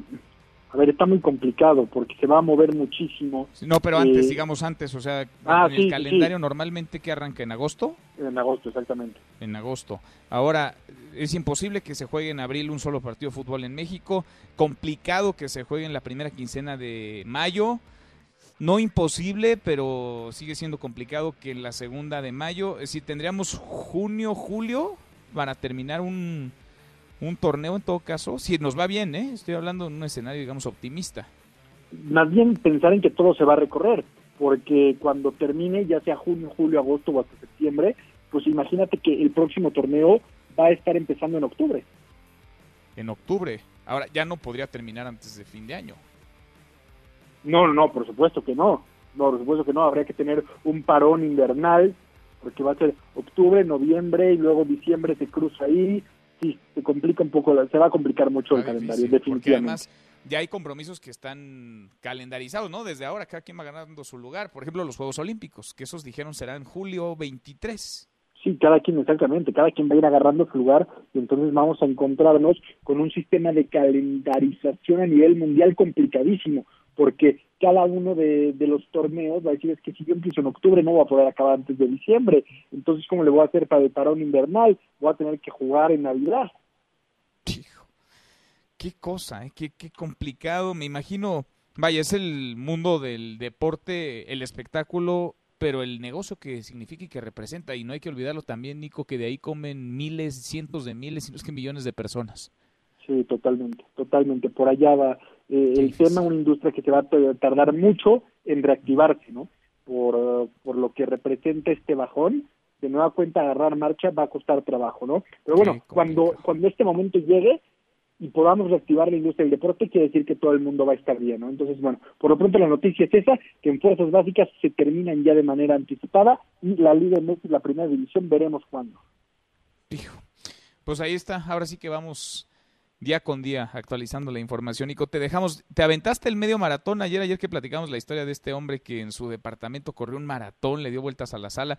¿Replicaste su ejemplo o, te valió? No me dio tiempo, Manuel. Ah, no te dio tiempo. No me dio tiempo. a, ver, a ver si nos da tiempo. Tú también lo estás haciendo, ¿no? Bueno, entre la lavada de trastes, me imagino, la planchada, la trapea, está complicado, ¿verdad? Ya está complicado. Y aparte, el home office que por supuesto hacemos, ¿no? Entonces, son más labores.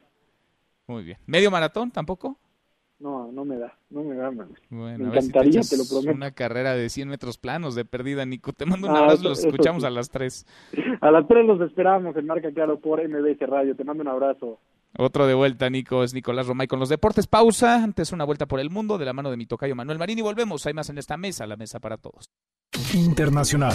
España tiene el 20% de las víctimas mortales por coronavirus en todo el mundo, con más de 10.000 fallecidos, 950 en las últimas horas. Por su parte, Guayaquil pide ayuda al gobierno de Ecuador para apoyar a las familias de los muertos y que sus cuerpos puedan ser enterrados de manera digna. Sin embargo, la mayor preocupación de aquel país es detener los contagios ante el colapso de su sistema de salud.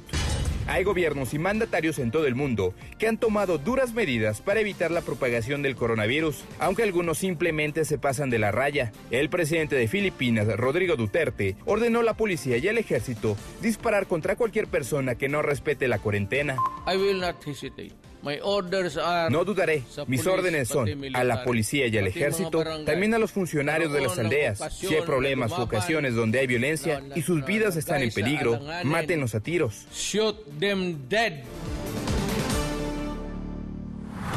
No te levantes. Podrías perder tu lugar en la mesa para todos. Con Manuel López San Martín.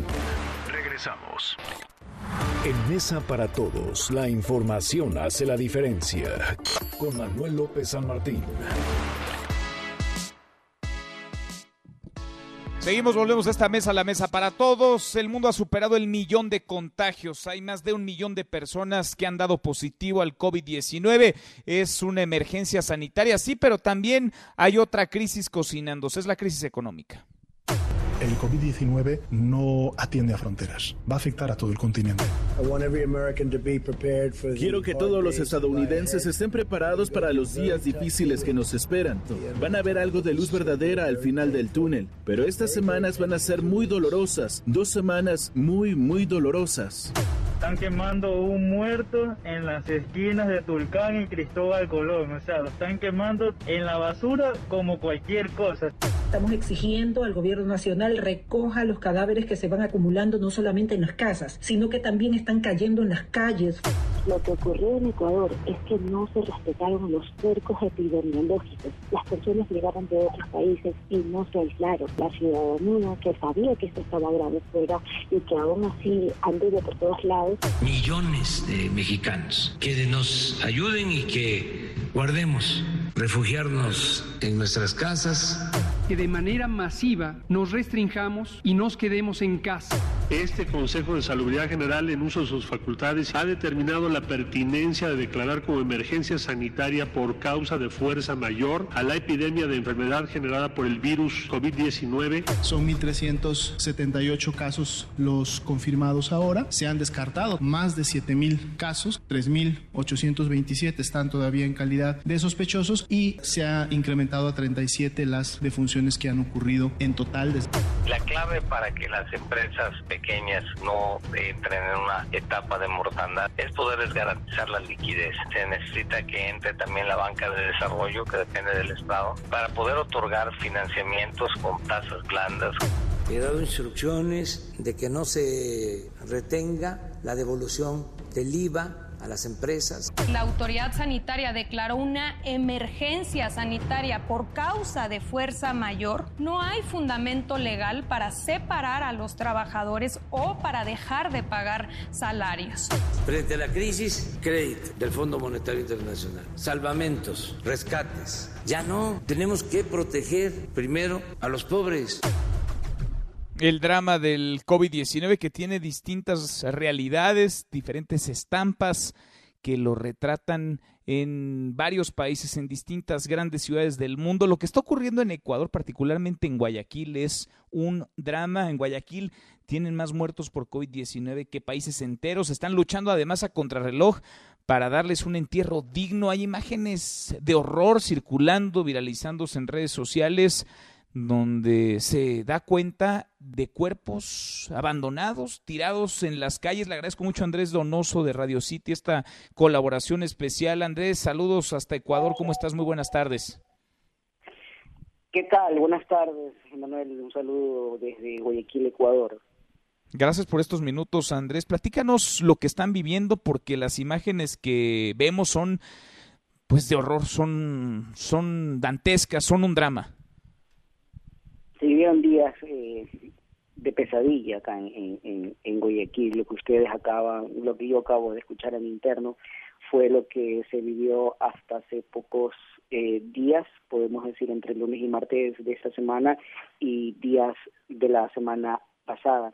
Sucedió que eh, el número de fallecidos, eh, tanto por COVID como por muerte natural, también eh, copolas eh, funerarias y también el área de medicina legal de la policía, pues no se daba total, eh, podemos decir, logística para poder retirar los cadáveres que se encontraban dentro de las viviendas, es decir, personas que, que, habían fallecido en, en, en, en los inmuebles. Muchas personas optaron por sacar los cuerpos eh, a las calles como medida de, que se viralice y también eh, para para hacer una alerta a las autoridades de lo que se estaba se estaba viendo eh, en Guayaquil. Les digo que por ejemplo un cadáver tomaba aproximadamente de tres cuatro días en ser llevado hasta el área de medicina legal Ahora los tiempos son menos, estamos hablando de cuatro horas aproximadamente, pero eh, vamos a ver cómo se comporta la situación en el transcurso de estos días.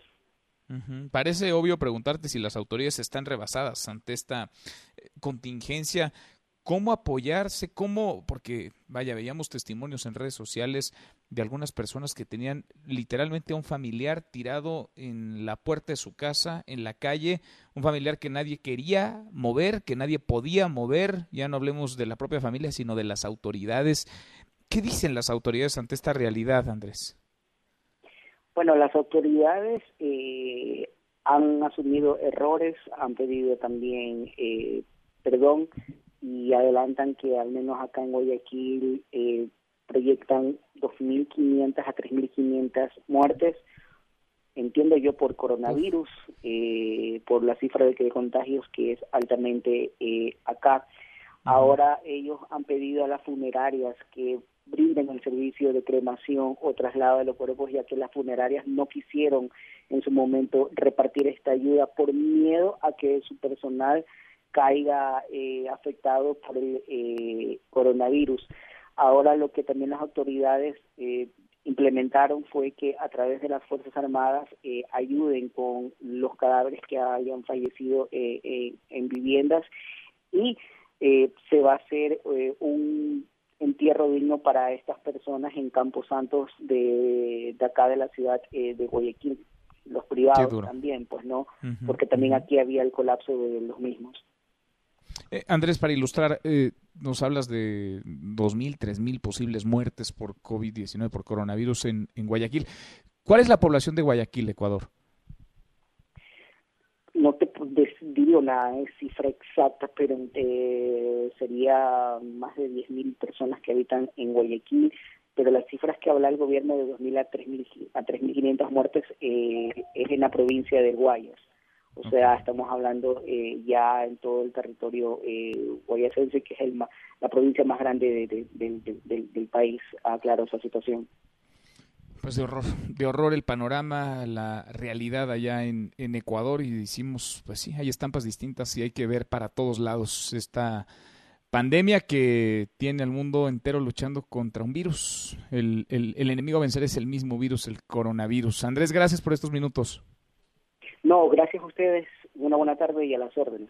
Igual para ti, muy buenas tardes, Andrés eh, Donoso de Radio City en esta colaboración especial. ¿Qué pasa en los Estados Unidos hasta Washington? Vamos contigo, Bricio Segovia. Bricio, buenas tardes. Buenas tardes, Manuel. La propagación del coronavirus no solo ha paralizado la economía estadounidense, sino también la vida electoral. Varios estados ya pospusieron sus elecciones primarias y ahora es el Partido Demócrata el que aplaza la convención en la que debe elegir a su candidato para las presidenciales de noviembre. La pospone del 13 de julio al 17 de agosto, justo una semana antes de la fecha en que se llevará a cabo el evento de los republicanos para confirmar a Donald Trump. En esta jornada, además, el Departamento de Trabajo reveló devastadoras cifras de desempleo, más de 6 millones y medio de personas solicitaron el subsidio la semana pasada, una cifra récord en la historia de Estados Unidos. Estos nuevos solicitantes se suman a los más de 3 millones que hicieron lo mismo la semana anterior. En ambos casos se dobló la predicción que las autoridades laborales habían hecho. En total, unos 10 millones de trabajadores buscaron las ayudas del gobierno en solo dos semanas, una cantidad que supera los casi 9 millones que perdieron sus empleos entre 2008 y 2010 durante la crisis económica. Ahora el pronunciado crecimiento del desempleo se debe al elevado número de comercios que se han visto obligados a cerrar por la propagación del coronavirus. Ayer, Estados Unidos registró por primera vez mil muertes por coronavirus en un solo día. En total, ya van más de 5.300 entre los más de 226.000 afectados. Hasta aquí el reporte desde Washington. Gracias, Bricio. Mil muertes en 24 horas. En España la cosa pues está de la patada, la cosa va de mal en peor. Se superaron ya las 10.000 muertes. Carlos Rubio, Carlos, buenas tardes. Buenas tardes, Manuel. España ha superado este jueves por sexto día consecutivo las 800 muertes diarias por COVID-19 y ayer alcanzó su máximo pico con 950 fallecimientos en una sola jornada, según datos aportados por el Ministerio de Sanidad español. En este momento, España ha superado las 10.000 muertes desde el inicio de la crisis sanitaria, una cifra muy preocupante ya que representa el 20% del total de muertos por esta pandemia en todo el mundo y hay 110.000 contagiados. El ministro de Sanidad español, Salvador Illa, avanzó este mediodía que España estudia 13 tratamientos nuevos que pueden ser eficaces para atajar la infección del COVID-19 y uno en especial que podría prevenir el contagio de coronavirus mediante retrovirales. Esto fue lo que dijo el ministro de Sanidad español. A día de hoy se han aprobado 13 ensayos clínicos y se están valorando 98 solicitudes. Quiero detenerme en una de manera particular que se ha aprobado esta semana porque está promovida por el Ministerio de Sanidad, en concreto desde el Plan Nacional sobre el SIDA. Evaluará la eficacia para prevenir el contagio del coronavirus con medicamentos antirretrovirales que se emplean para el tratamiento del El golpe del coronavirus también ha afectado severamente al empleo y durante esta crisis, según datos de la Seguridad Social, han perdido su trabajo 900.000 personas y casi 700.000 personas se han visto afectadas por una suspensión temporal de empleo y sueldo, aunque para todos ellos el Gobierno ha activado planes de subsidio de emergencia, así como para las empresas y los empleados autónomos. Hasta aquí el reporte desde España. Gracias, muchas gracias Carlos. Así el panorama en el mundo, en nuestro país, lo hemos conversado a lo largo de esta mesa para todos, a lo largo de estos días, pues hay ya medidas mucho más radicales. Está la suspensión de eventos públicos, por ejemplo, el cierre de diversos lugares, lo mismo restaurantes, que espacios para el entretenimiento, bares, cines, teatros, la estampa de lo que hoy ocurre en el centro histórico de la capital del país es, vaya, imborrable, inolvidable, es inédita. El centro histórico está o tendría que estar vacío porque los comercios en su gran mayoría han bajado las cortinas, la plancha del zócalo ha sido también pues eh, amurallada, bardeada, hay una especie de rejas para evitar que haya concentraciones masivas en esa plancha que es testiga de nuestra historia. Yo le agradezco mucho a Dunia Ludlow, la coordinadora general de la Autoridad del Centro Histórico de la Ciudad de México, que platique con nosotros esta tarde. Dunia, ¿cómo te va? Muy bien, Manuel, qué gusto saludarte. Igualmente, gusto en saludarte, gusto en escucharte y gracias por estos minutos. ¿Cuál es el panorama hoy en el centro histórico? Porque vemos calles como Madero, una de las calles más transitadas de América Latina, del mundo entero, pues eh, ya con las cortinas abajo de los comercios.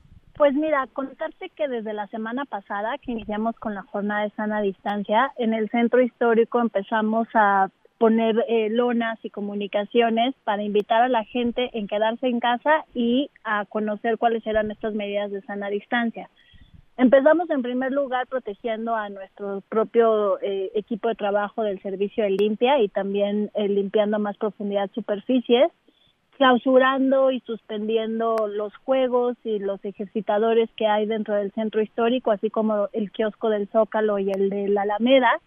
Y conforme se han medido, se han venido incrementando también eh, las medidas, a medidas un poquito más severas y extremas, hemos también incrementado estas medidas en el centro. Pusimos 120 lonas en los puntos en los que la semana pasada detectamos un poquito más de afluencia para reiterar el mensaje de quédate en casa y de sana distancia. Y el día de ayer, eh, con una intención también de mandar este mensaje de que los establecimientos del centro histórico con actividades no esenciales están cerrados, eh, cerramos el paso eh, de manera simbólica a Madero con la intención de que su flujo se quedara únicamente con el flujo local de los nueve establecimientos que quedan abiertos en Madero, que todos son actividades esenciales, y de las pocas personas también que tenemos viviendo en, en, esa calle. Se cerró el, el zócalo y lo que hemos venido haciendo también junto con la Secretaría de Gobierno y con el INDEA es visitar eh, a los establecimientos que aún eh, están abiertos y que están considerados como actividades no esenciales.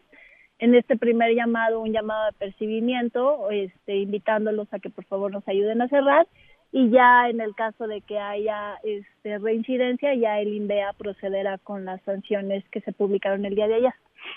¿Qué tanto ves a la gente ya quedándose en su casa, los comercios siguiendo estas medidas, estas disposiciones? Tú que eres experta en el centro histórico, en sus dinámicas, ¿qué tanto los ves ahora pues tomándose en serio esta situación en la que nos encontramos? Pues te puedo decir que cada vez más.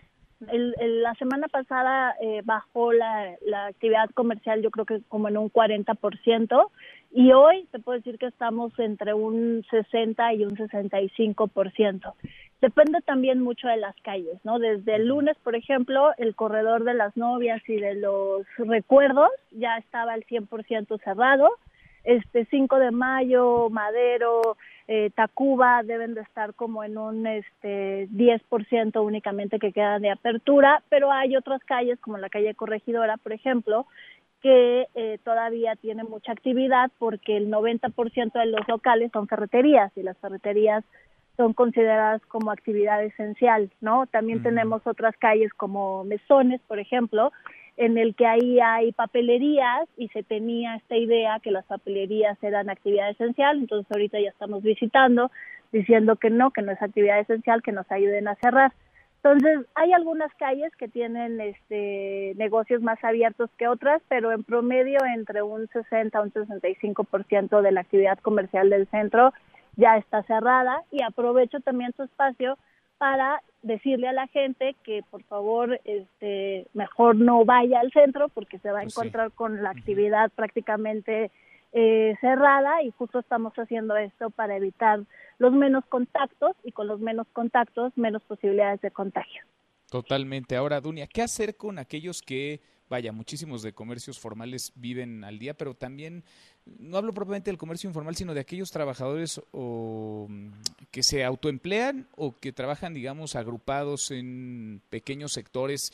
Pienso, por ejemplo, en los puestos de revistas y de periódicos, pienso en los boleros, en los vendedores de billetes de lotería, que están en el centro, que son parte incluso, te diría, del paisaje del centro histórico y que hoy, pues, están viendo su actividad detenida, parada por completo o casi por completo. Pues ahí decirte que también la Secretaría de Gobierno ha tenido pláticas con las diferentes agrupaciones, eh, principalmente eh, de artesanos, los boleros y los grupos que mencionas. Eh, al final, estas agrupaciones de alguna otra forma subsisten porque sus agremiados pagan ciertas cuotas, ¿no? Y algunos de estos grupos han apoyado a través de estas cuotas y estas asociaciones para hacer despensas o pequeños apoyos a sus agremiados que los permita eh, subsistir en las próximas semanas, ¿no? También eh, por eso hemos difundido eh, a través de los diferentes medios que tenemos para comunicarnos con la población del centro, hemos difundido los programas, tanto federales como de la Ciudad de México, principalmente el de las becas que anunció la jefa de gobierno, para que puedan acceder a ellas y con esto les permita un poquito más de margen para mantenerse en casa. pues ojalá nos quedemos la mayoría, los que puedan, los que podamos en casa y ojalá para aquellos que no y que viven al día, pues el contacto, el contagio sea el menor y los apoyos los mayores. Vamos platicando en el camino. Dunia, te agradezco estos minutos. Muchísimas gracias y también aprovechar, creo que ahorita nosotros fungimos muchísimo para asesorar a todos estos grupos que dices de pronto les cuesta trabajo pensar en economía familiar y si suman los apoyos que tienen, tanto de programas como de ingresos, quizá eh, si, si, si lo suman, si lo racionalizan, les alcance para quedarse un poquito más en, en casa, ¿no? Que son también del tipo de acciones que estamos promoviendo y que si lo hacemos todos, pues posiblemente llegue a más personas para que tengan un poquito más de asesoría. Totalmente. Gracias, Dunia. A ti, muchísimas gracias.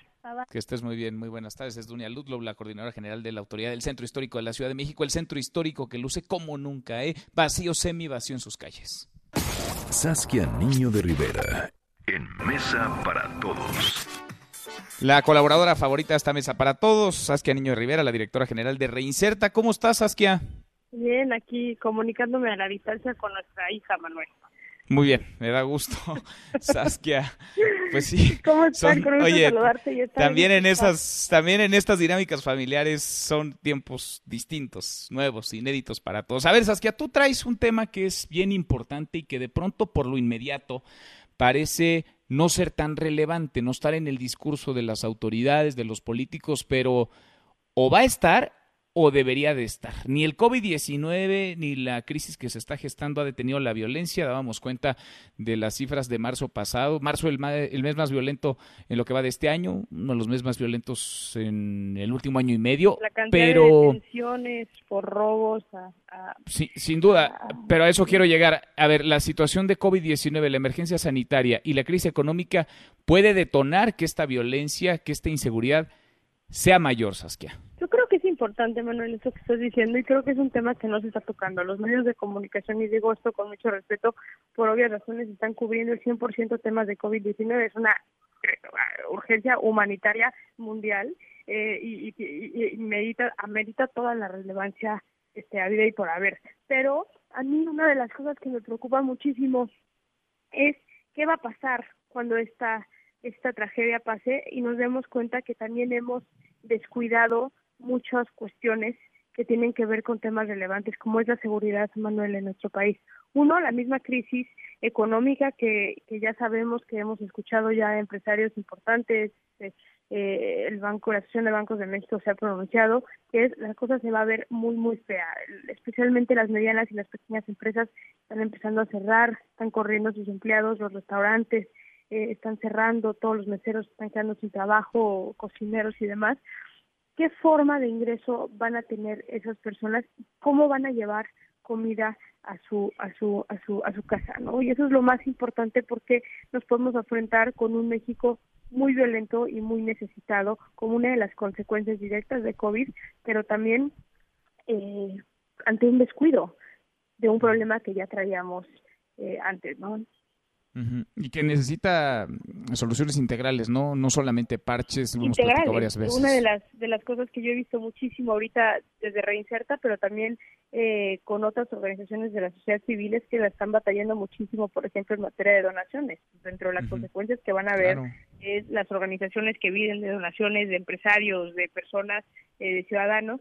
Eh, pues, cuando te tienes que apretar, por las cuestiones económicas del país, pues, también tienes que apretar esa parte. Entonces, organizaciones necesarias en este país están teniendo que cerrar puertas, que, que, que, bajar la cortina un rato y esto también va a traer consecuencias muy fuertes para el gobierno. Entonces, creo que aquí vale la pena que analicemos si COVID-19 es una tragedia y es una cosa que ahorita atañe todo nuestro esfuerzo, pero no podemos olvidar porque si no reparar un México lastimado post-COVID va a ser muy complicado. Sin duda, y pienso también en los presupuestos públicos, ¿no? En los presupuestos desde el gobierno, si todo se tiene que canalizar por no actuar a tiempo, a lo económico, a la salud, híjole, se deja un, un hueco descobijado, sí, la seguridad, el combate a la pobreza, eh, la generación de empleo, de desarrollo, vaya, es un montón de cosas que van a ir creciendo como bola de nieve.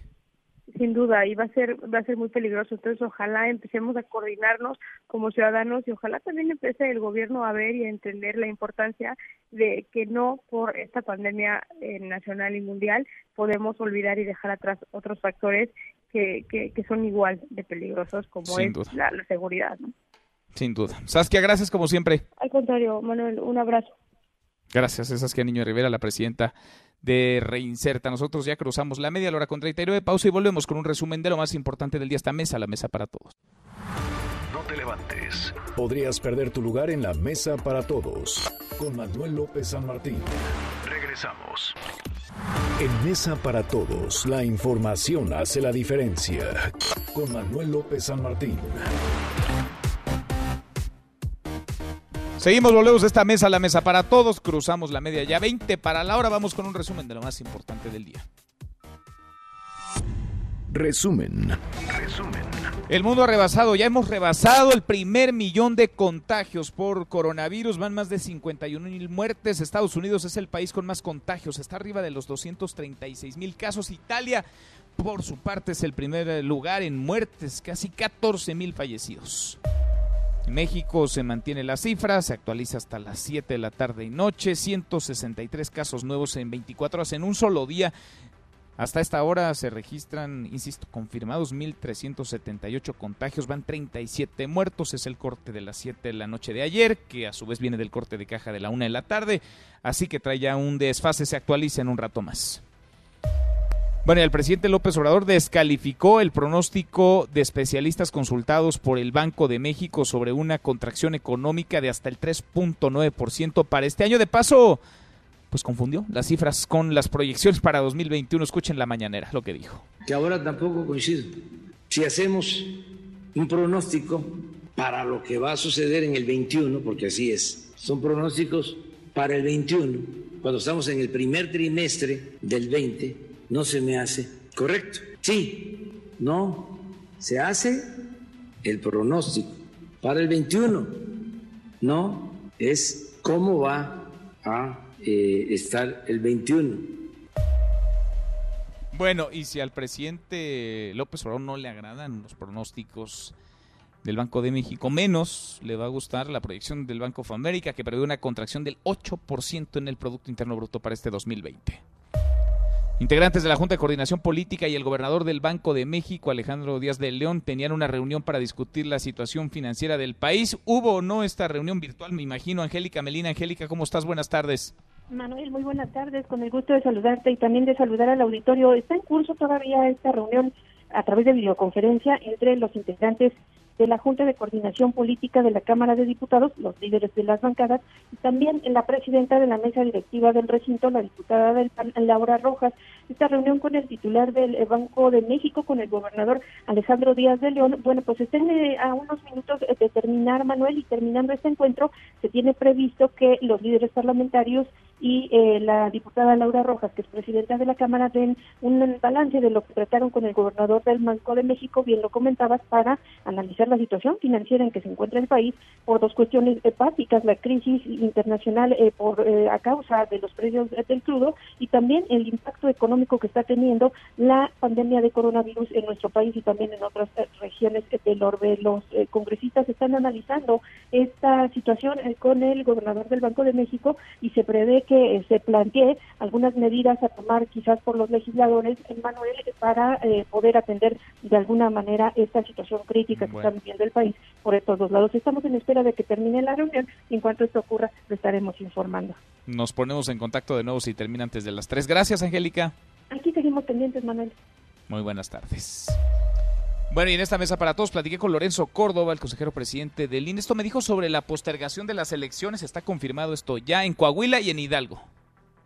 Lo que hicimos fue posponer la jornada electoral. nuestra intención es de entrada que pueda realizarse a finales de julio o principios de agosto, pero eso lo determinarán las condiciones sanitarias. El Consejo me mandató a mí para que mantuviera un contacto permanente, como ha venido ocurriendo, pero que se intensifique con las autoridades del sector salud para que en el momento en el que tengamos condiciones sanitarias adecuadas podamos sesionar como Consejo y uno, determinar la fecha en la que se realizarán las elecciones en Hidalgo y en eh, Coahuila y dos, cuál va a ser el calendario ajustado de las actividades que están están todavía pendientes. Bueno, también nos decía Lorenzo Córdoba en esta plática hace unos minutos, ¿qué va a pasar con los cuatro asientos que se quedarán vacantes? Cuatro consejeros del Instituto Nacional Electoral que mañana concluyen su gestión. ¿Qué viene para esas vacantes? Esto nos dijo inevitablemente la Cámara de Diputados decidió suspender sus actividades como pleno. Esto implicó que varios asuntos se quedaron en el tintero. Este que estás mencionando es probablemente el más importante, el más relevante en términos políticos de este periodo ordinario, la designación de cuatro consejeras y consejeros que van a sustituir a Marco Baños, a Pamela San Martín, a Benito Nasif y a Enrique Andrade, que el día de mañana terminan su mandato de seis años, que fue, por cierto, muy provechoso y que contribuyeron cada uno de ellos a sentar las bases de esta nueva institución del INE. Bueno, y Tamaulipas en otro tema ordenó ley seca ante la contingencia por el COVID-19. A partir de mañana van a estar aplicando multas cercanas a los 50 mil pesos. Tabasco ayer anunció la misma medida. En Nuevo León se para también la producción y la distribución, la venta de bebidas alcohólicas. Hay restricciones similares en estados como Quintana Roo, Sonora y Campeche. Hasta aquí el resumen con lo más importante del día.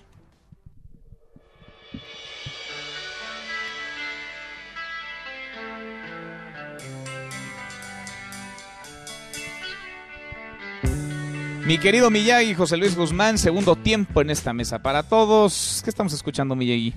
Pues fíjate que estamos escuchando, mi estimado Manuel, al señor Richard Starkey, mejor conocido como Ringo Starr, que hace 49 años sacó esta canción que se llama Don Camisi y que llegó al primer lugar de las listas, convirtiéndose, casi por extraño que parezca, en el primer Beatle en tener, ex Beatle en tener un número uno.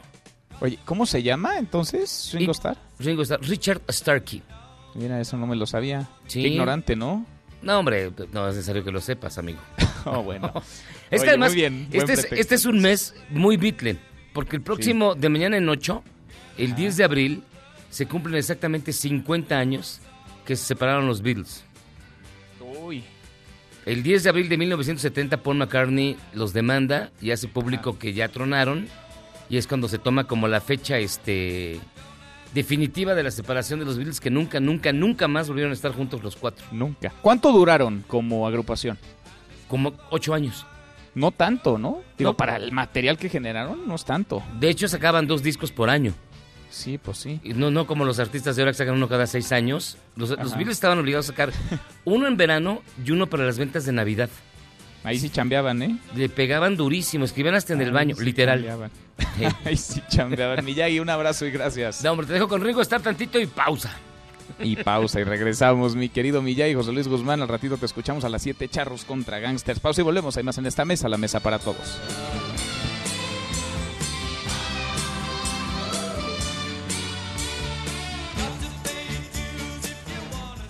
Información para el nuevo milenio. Mesa para todos con Manuel López San Martín. Regresamos.